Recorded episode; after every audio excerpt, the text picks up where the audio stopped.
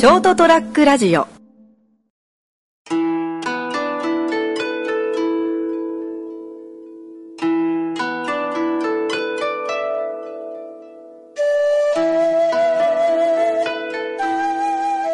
明けましておめでとうございます。斉藤でございます。2022年1月5日人生横滑りの334回でございます。えー、っと、成田さんの番組で成田さんがおっしゃってたように、えー、と、なかなか成田さんがお忙しいようで、私は1月年明けたらちょっとゆっくりできるかなと思ってたんですけども、意外とそうでもなくて、結局成田さんとの収録の相談もできないまま1月5日になってしまいまして今週は斉藤の拙い一人喋りとなりますのでよろしくお願いいたします。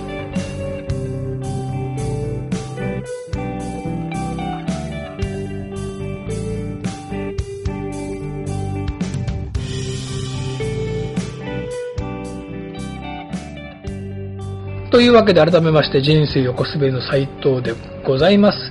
えっ、ー、と、成田さんは聞くところによると1月の中旬ぐらいに1回熊本に帰ってこれそうだということで、その時にはですね、成田さんと久しぶりにお酒を飲みながらの収録もできたらなと思っております。えっ、と、年明けましてですね、まあ何やってたかというと、サイト、私も、えー、っと、まあいつものように1月の1日、午前中は、あちこちの大宮さんに回ってお札をもらってきたり、午後からは子供や、子供たちや子供の家族や妹の家族が来まして、まあ、いつものようにワイワイとお酒を飲みながら過ごしておりました。あまりにもその飲み食いが激しかったんで、まあ年末からもですけど、と言いながらも、いつもお酒いっぱい飲んでるんですけども、さすがにちょっと反省しなきゃということで、1月の2日は久しぶりにジョギングをしちゃ、7キロぐらいかな、ちょっと走りまして、まあ、天気も良くて、なかなか楽しい、気持ちのいいジョギングができました。とそういう感じで1月三が日過ごして4日から営業はしてるんですけども、4日5日おかげさまで満席のご予約をいただきまして、慌ただしく年の初めの仕事をこなしてところでございます。えー、っと、今年はですね、私、60、いわゆる還暦になりまして、寅年生まれなんですよ。5回目の年男。えー、っと、なんかですね、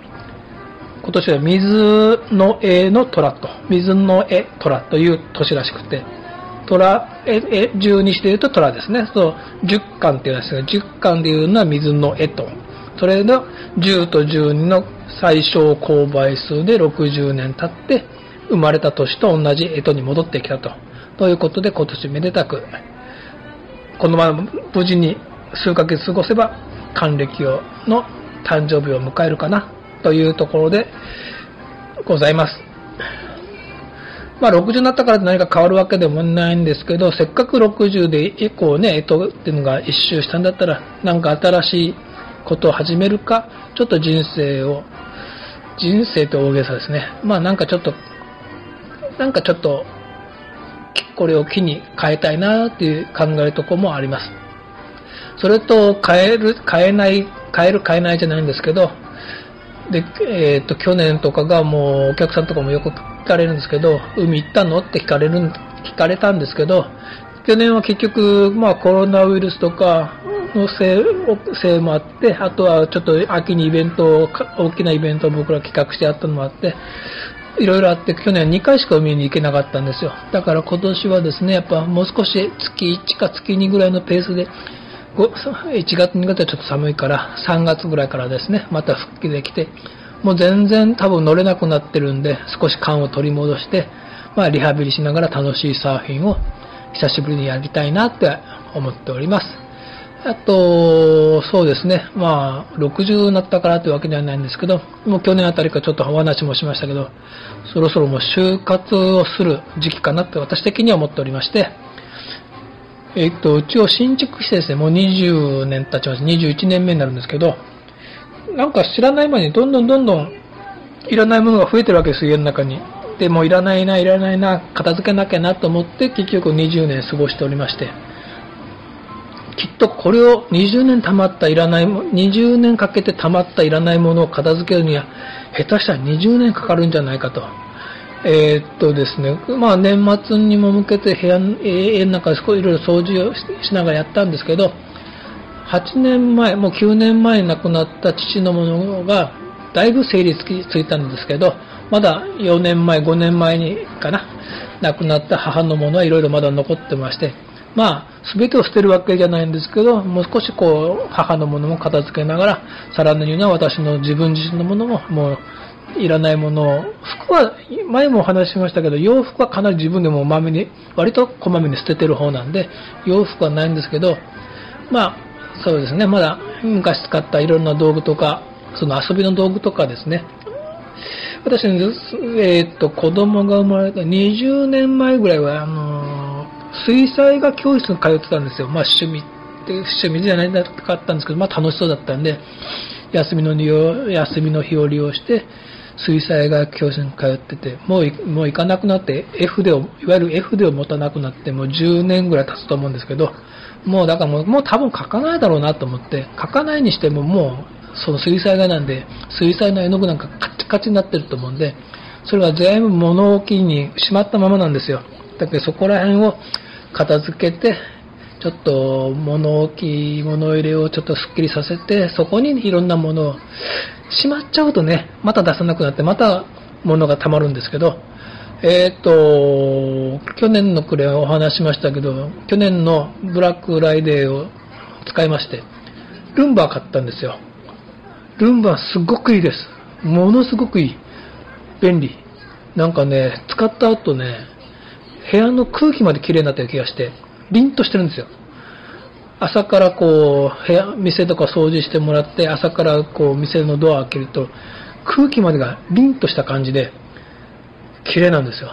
で、ものすごいルンバに行くってですね、えっ、ー、と、ルンバの設定上ですね、ルンバに名前を付けるってことで、私、ルミ、ルンバに、ルミコっていう名前を付けたんですけど、そのルミコさんに掃除をしてもらうためにですね、家の中にいろんなもの、例えばお店の中にもいろんなワゴンがいろいろあるんですけど、道具が。それを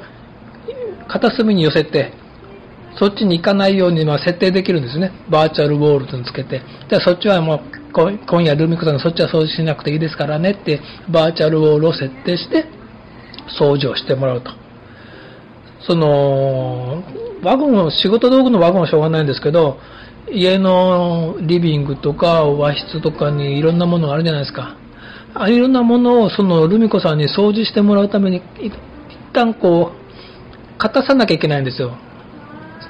こっちの部屋、こう掃除してもらうときにはこっち、あっちの部屋に全部物を持っていく。あっちの部屋を掃除してもらうときにはこっちの部屋にいろんなものを持ってくるって。だからですね、その床に置かない生活をしたい。もう目指す。この間コンビニのなんか雑誌コーナーにちょっと表紙だけ見たんですけど、その本がありまして、床に置かない生活と。床に物を置かない生活だ。